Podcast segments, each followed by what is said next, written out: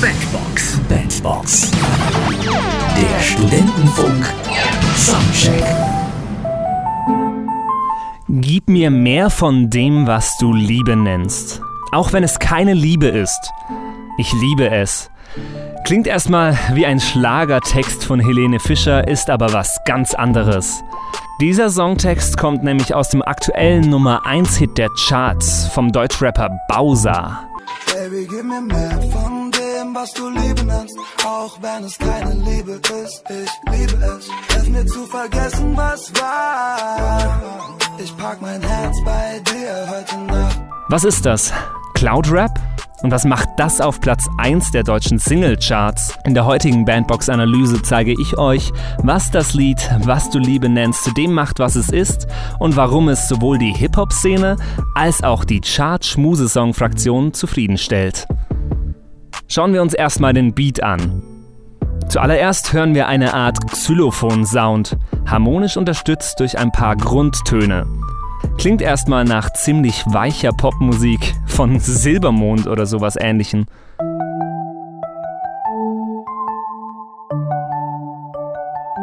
Dazu kommt jetzt der direkte Kontrast. Eine Stimme, vollgepackt mit Autotune und Cloudrap-mäßigen Aussprüchen à la Ja, ja, ja, ja.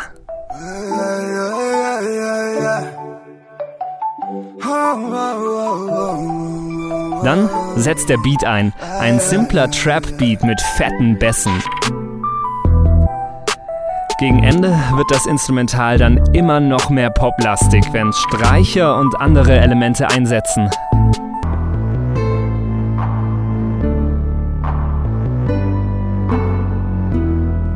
Und der Text?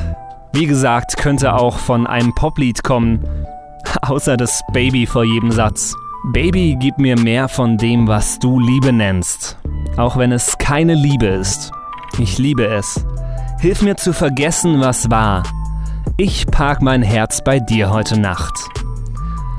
Ich hab's schon gesagt, für mich klingt das sehr nach Helene Fischer und vielleicht hätte auch sie Erfolg mit diesem Song gehabt.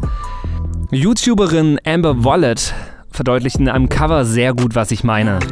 Also gib mir mehr von dem, was du Liebe nennst, auch wenn es keine Liebe ist. Ich liebe es. Hilf mir zu vergessen, was war.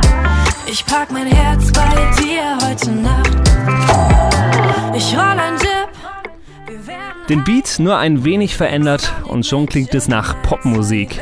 Ist es das, was den Song so erfolgreich macht, den man durch das viele Autotune und durch das Cloud-Rap eigentlich nicht in der Chartwelt erwartet hätte? Vermutlich schon. Bowser hilft auf jeden Fall gerade der deutschen Hip-Hop-Szene sehr, im Mainstream Aufmerksamkeit zu erlangen. Und vielleicht hören wir ja auch bald richtigen Hip-Hop auf Platz 1 der deutschen Singlecharts. Bandbox. Der Studentenfunk Soundcheck.